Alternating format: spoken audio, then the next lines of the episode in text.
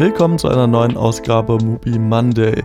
Wir sprechen diese Woche über Mutter Johanna von den Engeln aus dem Jahre 1961. Das ist ein polnischer Film von Jerzy Kawalerowicz und wenn ich sage wir, dann meine ich damit Florian Trompke und mich, Christopher Dörr. Flo, du hast den Film für diese Woche rausgesucht. Wie kamst du denn zu diesem Film? Ja, gute Frage. Also, wie jede Woche habe ich natürlich meine Watchlist durchgeforstet und ähm, dann habe ich da ein Bild von schwarz-weißen äh, Nonnen gesehen und habe mir gedacht, hm, das ist ja spaßig. Dann ähm, habe ich so ein bisschen äh, da rumgestöbert und gesehen, dass äh, du diesen Film auch auf deiner Watchlist hattest und habe mir gedacht, hm, ja, wieso denn nicht? Also das, da, das ist vielleicht gar nicht so viel Planung reingeflossen. Äh, das hat irgendwie äh, spaßig ausgesehen, einfach von diesem Setup. Ich habe mich an The Nun erinnert gefühlt, ähm, diesen Horrorfilm irgendwie von, von vor ein paar Jahren ähm, und ähm, habe natürlich genau dasselbe erwartet. Und äh, ähm, nee, aber doch muss, muss schon sagen, dass ich jetzt auch mit meinem ja etwas willkürlichen ähm, Gäster ganz gut gelegen bin. Und ja, dementsprechend würde ich die Frage vielleicht an dich stellen, ob du denn äh, froh warst, dass ich den ausgewählt hast. Also du hattest ihn ja schon so ein bisschen vorgemerkt, ähm, aber ja, hat es dann deine, deine, äh, ja, aber hat es dann deine Erwartungen erfüllt, beziehungsweise hat es auch Erwartungen? Also ähm, gab es da irgendwie schon was, was du über diesen Film wusstest, bevor du ihn angeschaut hast?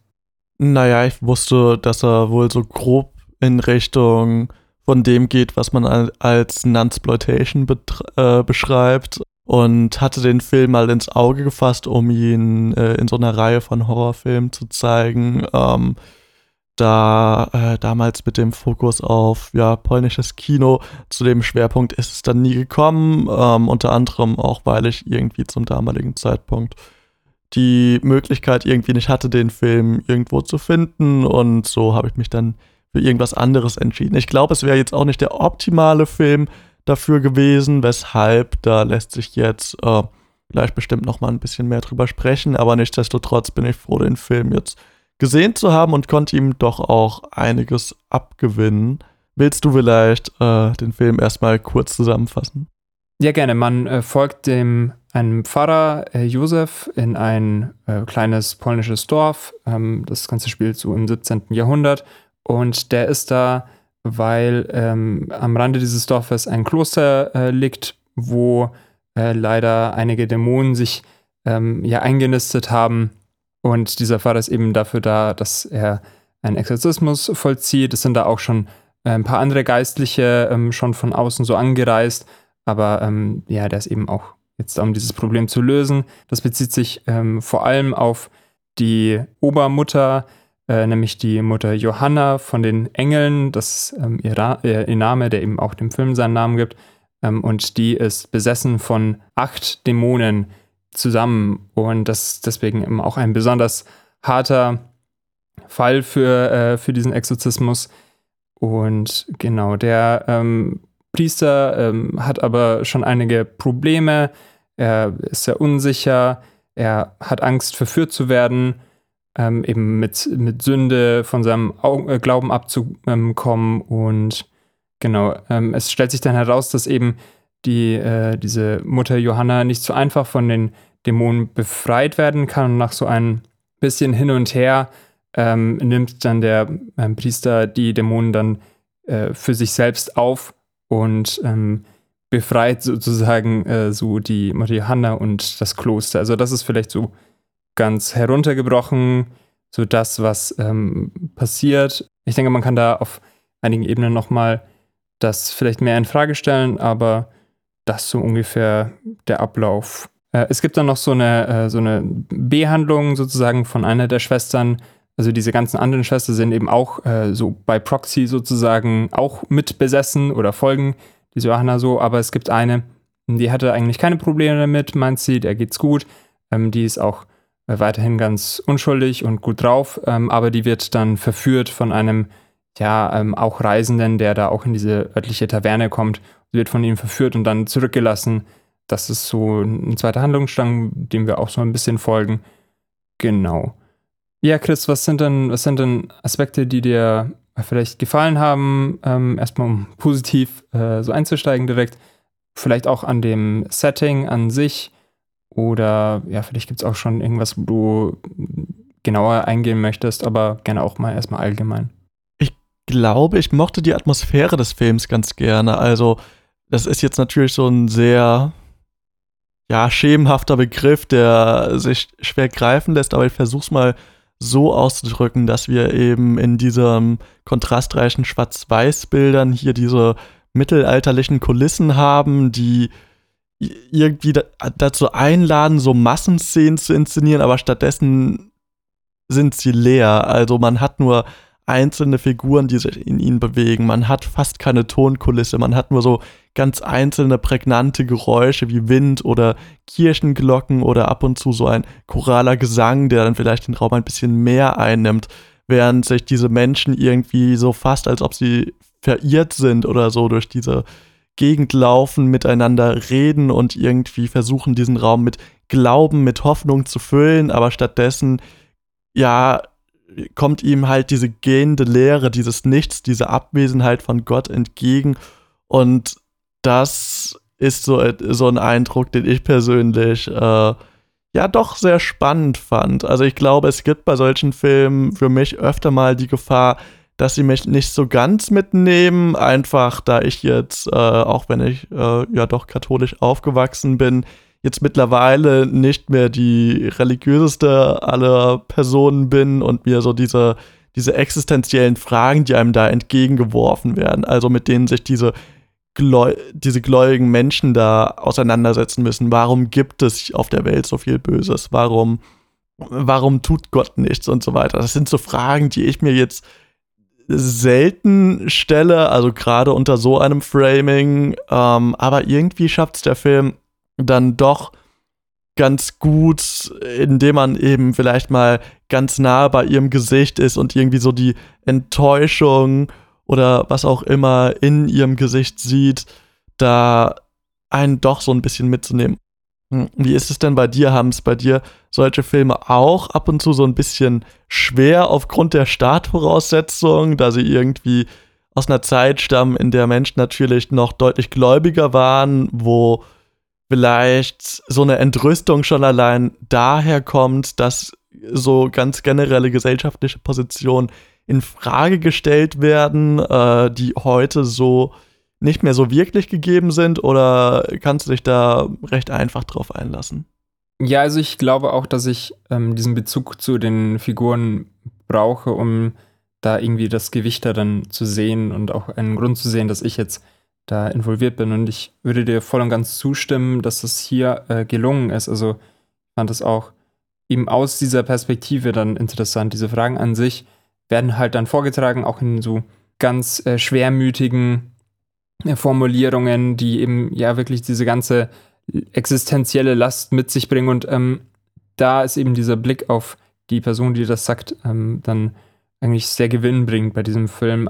Ich finde auch, wie, wie du es ja auch gesagt hast, diese allgemeine Vibe ähm, ist etwas, was eigentlich von, von Beginn an äh, einen Sog auswirkt. Dieses Dorf, äh, das irgendwie am Ende der Welt ist, das irgendwie nichts für die Menschen, die hier wohnen, also in diesem Dorf, äh, Gutes zu bringen scheint, ähm, wo Glocken läuten, die die Menschen, die verloren sind, irgendwie auffangen soll. Aber wenn man dann dahin geht, äh, hat man dann nie das Gefühl, dass irgendjemand weiß, wo wo er oder sie ist. Also dieses verzweifelte Suchen nach Halt ähm, hat in, insofern eigentlich ganz gut für mich gewirkt, eben auch ähm, in Verbindung mit so einer Einsamkeit. Also das ist ja irgendwo auch logisch, dass das, dass das eine mit dem anderen kommt, aber immer wieder zu sehen, wie die Menschen und ähm, vor allem eigentlich dieser Priester sich abwendet von, von den anderen Menschen, gerade natürlich von Frauen, die für ihn eigentlich nur Verführung darstellen, die ja dann manchmal vielleicht so ein bisschen paternalistisch irgendwie, ja, oh, schade, hoffentlich geht es dir wieder gut, aber eigentlich ähm, ist da, ist, schwingt er ja immer dieses Ablehnende mit aus Angst eben, dass er zur Sünde irgendwie kommen könnte.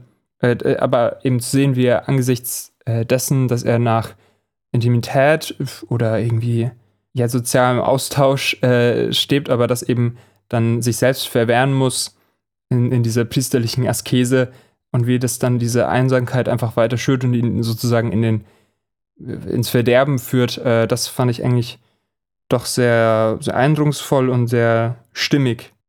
Und du hast ja schon angesprochen, dass man irgendwie beim Reden Gesichter sieht äh, oder oftmals dann eben Close-ups von Gesichtern sieht. Und es gibt da so einzelne kleine Momente, in denen wir eben außerhalb von Dialogsequenzen plötzlich ein Close-up von, einem äh, von einem Gesicht sehen. Ähm, generell Menschen, die in die Kamera schauen, also wirklich mehr oder weniger direkt äh, irgendwie so ein Bruch der vierten Wand stattfindet. Ähm, der, der verharrt dann meistens für so eine Sekunde oder so, also ein bisschen zu lange, als dass man denken könnte, dass es gerade unabsichtlich ist. Und dann bekommt man meistens einen Gegenschuss mit so einer Point-of-View-Aufnahme. Und bei diesen Point-of-View-Aufnahmen, das fand ich ganz spannend, ist es irgendwie gefühlt ganz oft so, dass auch die so eine Sekunde, zwei Sekunden vielleicht ausharren und erst dann das, was geschehen soll, so richtig passiert. Also es ist fast so, als ob wir irgendwie so eine, ja, so eine Figur, irgend, also als ob wir irgendwie eine Person im Theaterpublikum oder so sind und oder so eine Regieperson und dann auf unser, ähm, auf unser Zeichen hin dann plötzlich so dieses Schauspiel beginnt. Also so als ob diese diese kirchlichen Räume irgendwie, diese Kathed also diese Kirche, diese Kathedrale, aber auch diese anderen Gebäude, die herumliegend irgendwie wie so eine Kulisse sind, die nur darauf warten, bespielt zu werden. Also vielleicht ist es auch so, dass hier so ein gewisser performanter Charakter äh, von Glauben, von Religion hier so ein bisschen nach außen getragen werden soll. Also dass, dass äh, das Glaube eben auch viele Elemente besitzt, die äh, so nach außen getragen werden müssen und es das ja durchaus ein Film ist, der auch thematisiert, dass das eben etwas ist, was eher ein Image ist, das man vermittelt, das nicht immer der Realität entspricht, sei es, weil man mehr oder weniger von Dämonen besessen ist oder auch einfach, weil man vielleicht eine Nonne ist, ähm, die sich mit diesen Werten nicht so ganz identifiziert und deswegen eben mit anderen Männern verkehrt. Dieses kurze Verharren gibt natürlich auch irgendwie die Chance, dass man kurz dieses Bild ähm, nur als Bild irgendwie betrachtet, bevor dann irgendwie so, so eine Aktion passiert. Ähm, ich finde das auch sehr schön, weil das ja oft in diese, dadurch, dass das Seitenformat ja auch äh, ein bisschen enger ist, ähm, man dann dieses, ähm, dieses Zentrierte auf dieses Gesicht wie so, wie so ein Porträt ähm, in diesem Moment irgendwie ganz schön dieser Blick auf diese äh, Figur ja geleitet wird.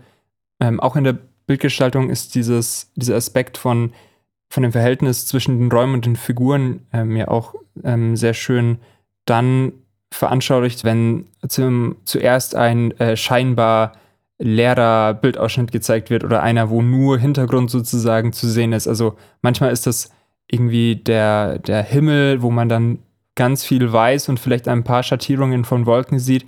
Ähm, manchmal sind das aber auch irgendwelche Gewölbe, irgendeine Architektur ähm, und dann eben eine Person in den Bildausschnitt reingeht. Ähm, und ganz oft ist es auch auf eine Weise, dass die Person sehr nah an der Kamera ist und dadurch dann direkt ein Drittel oder die Hälfte des Bildausschnitts äh, von ihr eingenommen wird. Manchmal ist es dann auch so gestaffelt, dann kommt irgendwie noch eine zweite Person ähm, so ein paar Meter weiter weg und dann ist sie irgendwie mehr in diesem Hintergrund verortet. Und das, also finde ich insofern ganz spannend, weil zum einen eben hier die Figuren diesen Raum beherrschen, wenn sie ganze Teile von ihm abschneiden, aber dann eben in anderen Szenen, wie du es ja gesagt hast, in, in ihren Rollen dann ähm, verhaftet sind oder ähm, sich einordnen lassen. Also so, als würde man diese Figur jetzt in diese Ecke reinstellen, weil das der Platz ist, wo sie zu sein hat. Und das sieht, äh, und das sieht äh, praktischerweise natürlich auch einfach äh, ganz, ganz toll aus und dadurch, dass es dann eben auch ab und zu gehalten wird, kann man das dann so ein bisschen betrachten und das schön finden, aber zum anderen gibt es eben dann diesen ähm, Aspekt von dieser Zuordnung von, von Rollen, diesen vielleicht äh, diesen unglücklichen Ausleben dieser Rollen eben auch ganz schön nochmal noch mal da. Und in dem Zusammenhang möchte ich auch noch ähm, so eine Praxis, die sie machen, ähm, zum einen der Pfarrer, aber auch die Nonnen, ähm, nämlich dieses Beten mit dem Gesicht zum Boden gerichtet, ähm, was etwas ist, was ich in dem Zusammenhang vielleicht auch ganz äh, relevant finde. Ähm, also damit beginnt der Film auch. Da sieht man noch die Credits, äh, wie sie durchlaufen, also ähm, am Anfang und ähm, man hört währenddessen eben unseren Protagonisten äh, flüstern und man sieht nur seinen Hinterkopf und äh, ihn eben wie er ausgestreckt auf dem Boden liegt mit dem Gesicht eben zu, äh, mit dem Gesicht nach unten und dieses und da dann dieser Bezug vielleicht, diese direkte Adressierung von der ähm, von der Figur auf ja den Boden, die die Architektur, also später ist das nämlich auch was, was in der Kirche gemacht wird, da hat das irgendwie noch mal mehr Sinn gemacht, ähm, weil es vielleicht auch gar nicht so leicht ist, irgendwie äh, die Frage, wohin man schaut, wenn man äh, betet. Also man würde ja vielleicht äh, zunächst erstmal nach oben schauen, irgendwie, ja, da oben ist Gott und ich rede mal mit ihm im Himmel. Aber vielleicht ist es dann auch irgendwo sinniger, das da zu machen, wo ich mich gerade befinde, in dem Raum, wo ich, wo ich jetzt dieses Gebet mache. Gerade eben, wenn es eben auch ein, ein, ein Kirchbaute ist, wie er das dann ja eben später macht. Die Nonnen machen das später ähm, im Kontext äh, so eines Exorzismusversuches, ähm, äh, eben auch in so einer Kapelle. Ähm, da würde ich vielleicht sagen, dass es etwas ist, wo eben dieser, dieser Bezug zu Gott in Konflikt gerät, äh, wo sie gerade geschwächt wurden, äh, wo vielleicht auch ein Aushandeln ist und dadurch ein Rückbezug auf äh, solch, äh, solche Architektur. Also das sind solche Gedanken, die mir, die mir gekommen sind bei dieser, dieser bestimmten Praxis, die diese Figuren da machen, ähm, aber die sich ja eigentlich doch recht schön einordnen lassen in dieses äh, Rollenverständnis. Ich sehe dein Argument so ein Stück weit, würde aber vielleicht sagen, dass das dann vielleicht doch für mich persönlich eher Elemente sind, die eben nochmal den Charakter dieses Glaubens so ein bisschen verdeutlichen. Also, dass es dabei schon auch oftmals um eine Selbsterniedrigung geht, um andere zu erhöhen. Also, das sieht man ja auch bei dieser Praxis der Selbstgeißelung zum Beispiel. Also, dass es auch da wieder darum geht, irgendwie selbst in unbequeme Situationen zu bringen, sich selbst Schmerzen zuzufügen, um irgendwie das Böse, das Unreine aus einem rauszubringen.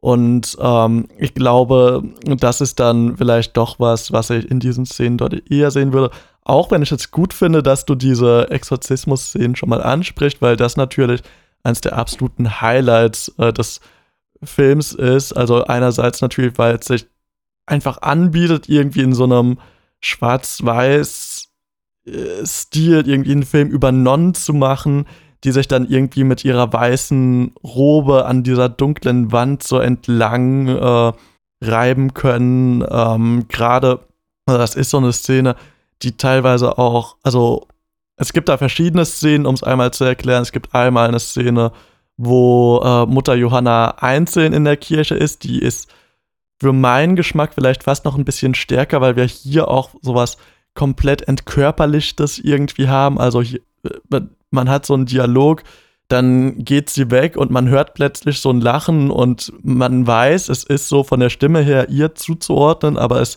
es ist so überhaupt nicht ihr als Mensch gerade in dieser Situation zuzuordnen, weil es irgendwie gefühlt von wo ganz anders herkommt. Und dann dreht sie eben rum mit so einem ja, sehr breit grinsenden, ekstatisch grinsenden Gesicht und reibt sich da irgendwie fast obszön an diesen Wänden entlang. Ähm, das, das war so eine Szene, die mir, äh, ja, die, die sehr gut funktioniert hat. Und dann gibt es eben noch eine weitere Szene, in der eben, ja, die komplette Belegschaft, sage ich jetzt mal, äh, eben in, dieser, in diesem Raum ist und plötzlich ähm, so ganz ruckhaft Posen einnehmen ähm, und äh, die dann untereinander chargieren, sich dann teilweise am Boden räkeln ähm, und auch hier wieder irgendwie sehr viel mit dem Gesicht arbeiten ähm, und dann wird da so ein bisschen entgegengearbeitet, wie du gesagt hast, mit Weihwasser,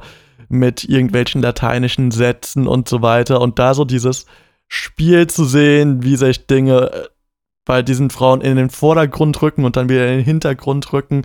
Ja, das fand ich unabhängig von jetzt irgendwelchen Handlungssträngen oder so einfach, ja, sehr, sehr spannend zu beobachten. Ich fand, das war gerade durch, dadurch, dass diese Posen teilweise so willkürlich wirken und aber gleichzeitig so bestimmt, das hatte eine sehr eigene Faszination für mich.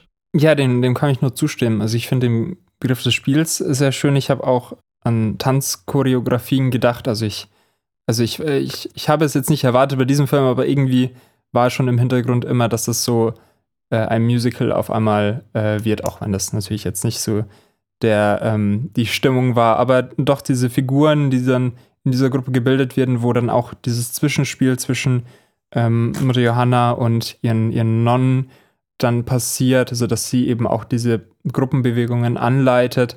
Äh, das hatte schon, dieses Tennis hatte schon, wie du eben sagst, dieses Spiel zwischen so einer wahrgenommenen Willkürlichkeit und eben dieser abgesprochenen ähm, Choreografie, wo jeder seinen Platz findet. Und, und darin lag dann irgendwo auch so eine Freude daran, ähm, dieses, äh, diese Bewegung auszuführen, diese Macht ähm, oder diese Stärke vielleicht damit auch zu beweisen, gerade wenn eben diese vier Bischöfe, die da jetzt gerade ihren Exorzismus durchführen wollen, eingekreist werden. Und das ist ja auch so eine Dynamik und auch so ein Einteilen in einen ähm, Dualismus, der ähm, eigentlich vielleicht diesen ganzen Film durchzieht. Also jetzt eben in dieser Szene eins zwischen diesen vier ähm, Bischöfen und dieser Horde an Nonnen, die immer wieder zurückgedrängt werden. Ähm, du hast ja auch vorgemeint, dass ja hier eben sich dieses Schwarz-Weiß anbietet. Also ich meine, diese beiden Farben ähm, sind ja auch ein, ein doch sehr äh, ein doch sehr deutlich herausstechendes äh, Ding in diesem Film. Also natürlich ist es ein Schwarz-Weiß-Film, aber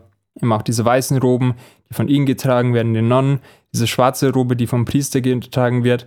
Ähm, was sich damit dann auch deckt, ist ähm, diese äh, diese, diese Gegenüberstellung der Geschlechter, andauernd wird, äh, andauernd wird eben über die Frauen gesprochen, dass sie viel leiden, dass, ähm, dass, sie, dass sie verführt werden, aber auch, dass ähm, die Männer, also dass, äh, dass der, die Männer, beziehungsweise vor allem der Priester eben von quasi allen Frauen auf der anderen Seite wieder verführt werden kann, auch weil er irgendwie davor nicht so viel Kontakt zu Frauen hatte. Also und natürlich auch ähm, in Bezug zu dieser, zu diesen Nonnen wird auch gesagt, es gibt Gut und Böse und, ähm, und wir sind hier die Guten und versuchen eben das Böse auszutreiben.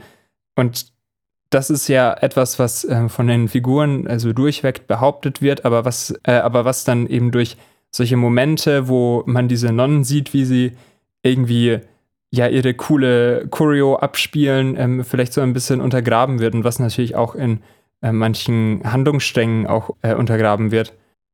Hast du denn zu diesen, zu diesen Dualismen auch noch Eindrücke gesammelt ähm, oder würdest du mir auch zustimmen, dass es ein Film ist, der das eben ja in Frage stellt? Oder ist es jetzt eher was, was ähm, du nicht so unterstützen würdest? Doch, das würde ich soweit unterstützen. Also man kann das ja auch zum Beispiel daran argumentieren, dass, wie wir eben äh, es schon angesprochen haben, diese Choreografien, diese Inszenierungen ja so eine, fast so eine Art Gegenangebot sind. Also, dass man eben sagt, es gibt in der Kirche feste Rituale, die feste Abläufe haben und wir haben hier jetzt aber eben eine Gruppe von Menschen, die da eben mit dieser Art von Inszenierung brechen, die da ein Gegenangebot machen, die auf eine gewisse Art und Weise auch überwältigen oder vielleicht auch dafür werben, quasi Dinge anders anzugehen ähm, und dass das natürlich jetzt irgendwie durch ähm, die Augen von Priestern erstmal nichts Gutes ist, das ist ja klar.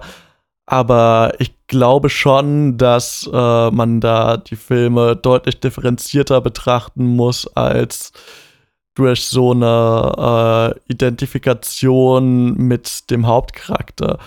Ja, diese Rolle, die die Religion ähm, oder die Kirche da einnimmt, ist ja auch, kommt ja auch in diesem einen Zwiegespräch, dass er so ein bisschen mit sich hat. Also, ähm, also nachdem eben so ein Exorzismusversuch scheitert, ja, zieht sich der Pfarrer zurück und hat ein Gespräch mit einem Rabbi, der auch von dem, äh, von dem gleichen Schauspieler gespielt ist, wo eben auch solche Sachen kommen wie wir sind irgendwie gleich. Also, was man vielleicht jetzt ein bisschen vereinfachter eben auf so einen Konflikt mit sich selbst irgendwo ähm, zurück äh, verkürzen kann.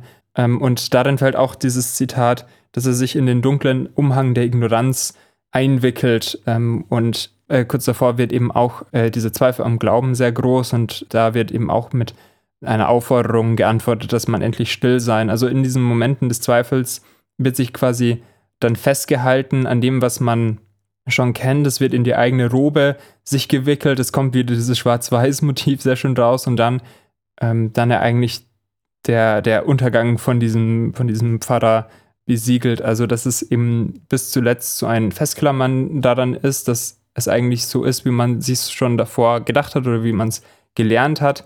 Ähm, und dass äh, dieser Bezug auf eben so eine allübergreifende Weltordnung eben so ein Punkt ist. Und das führt ja dann zu dieser, zu dieser Selbstaufopferung, die der Priester dann macht, indem er diese Dämonen in sich aufnimmt und dann ist er quasi derjenige, der äh, verdorben ist. Und das ist ja eigentlich was sehr Trauriges, was, was passiert. Also, äh, also man kann das ja auch alles als etwas lesen, wo eben so eine, wo eben so ein Nonnenkloster äh, so ein Miteinander äh, für sich entdeckt und das denen dann wieder genommen wird. Äh, man muss vielleicht noch erwähnen, dass das erste Mal, wenn der Priester zu diesem Kloster kommt, ihnen davon erzählt wird, dass da ein, ein Pfarrer dieser Nonnen verführt hat und er, er dafür angezündet wird. Und äh, man kann dann natürlich das auch, wenn man das eben aus so einer empathischen Sicht für diese Nonnen äh, sieht, kann man natürlich sich auch die Frage stellen, ob jetzt das irgendwie teuflische Verführung war oder das eben auch so ein ähm, Moment der Selbsthilfe dieser Nonnen war, dass sie diesen, diesen Pfarrer da losgeworden sind. Und dann ist eben auch diese Frage, wenn der nächste Priester ihnen sozusagen diese, dieses, diese Besessenheit nimmt, ähm, ob das dann, ob diese Nonnen dann äh, so glücklich sind, wenn sie eben jetzt wieder nicht mehr ausbrechen, nicht mehr diese kirchlichen ähm, Rituale stören, sondern dann eben wieder rein sind, wieder fromm gemacht wurden. Aber das äh, ist ja dann doch etwas, was offen bleibt, sozusagen. Also es äh, ist ja eher sowas, so die Dämonen sind jetzt bei ihm, also müssen sie nicht mehr bei den anderen sein.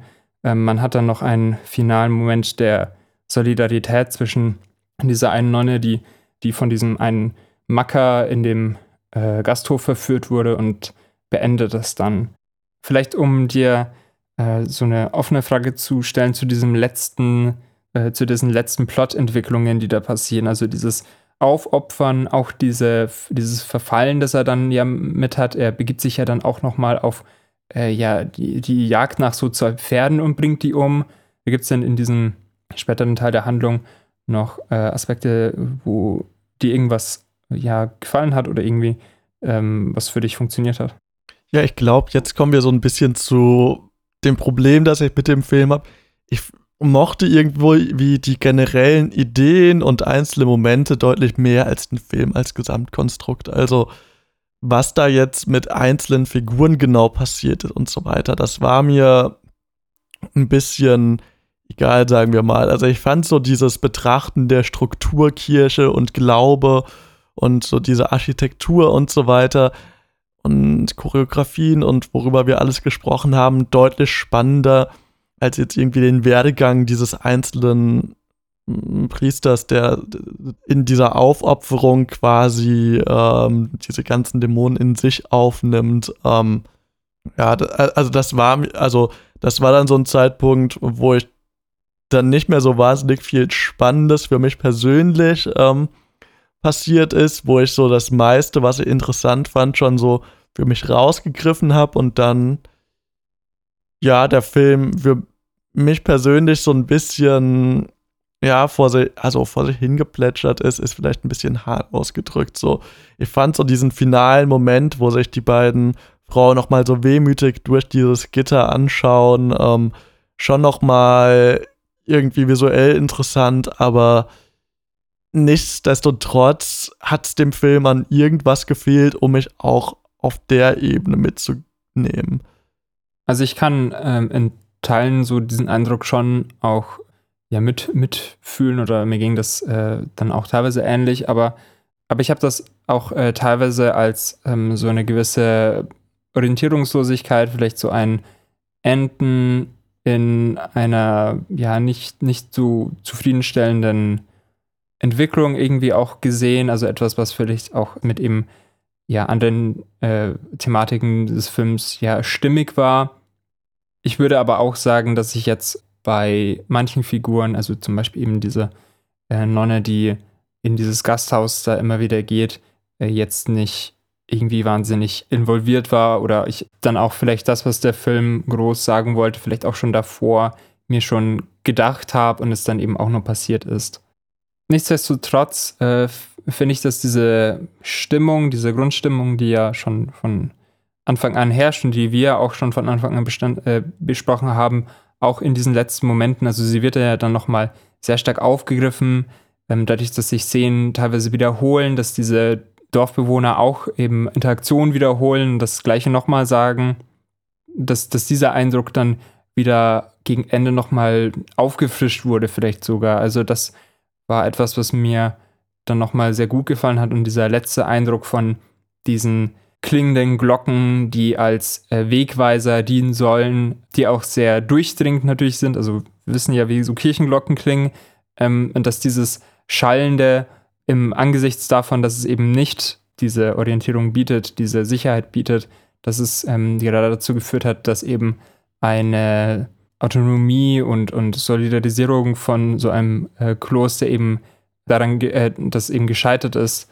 Mit dem im Hinterkopf fand ich dann dieses Ende mit den Glockenläuten dann doch nochmal einen starken letzten Eindruck trotzdem. Ähm, wir sind nicht auf YouTube, deswegen könnt ihr bei uns leider nicht die Glocke drücken, aber ihr könnt uns abonnieren, ihr könnt uns folgen ähm, und dementsprechend dann auch nächste Woche wieder reinhören, wenn wir über eine Sammlung von Kurzfilmen von einem Regisseur oder einer Regisseurin sprechen. Wer das sein wird, äh, das wissen wir noch nicht genau, aber man kann gespannt sein. Ansonsten könnt ihr uns natürlich auch einfach weiterempfehlen. Also so spread the word, spread the gospel. Ähm, und ähm, ja, genau, uns nette Kommentare schreiben, äh, uns eine positive Bewertung da lassen. Und äh, genau, ansonsten hoffentlich noch eine schöne Woche haben. Wir hören uns dann nächste Woche wieder. Ciao. Bis dann.